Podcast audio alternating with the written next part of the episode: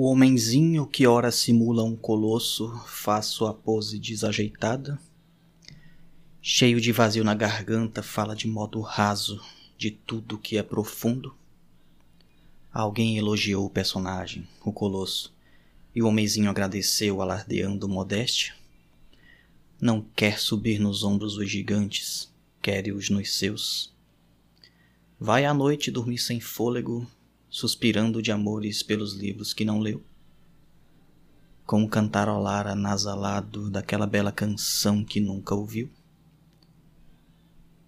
Às pressas faz uma prece, que me perdoe o perfeccionismo, amanhã tento melhorar.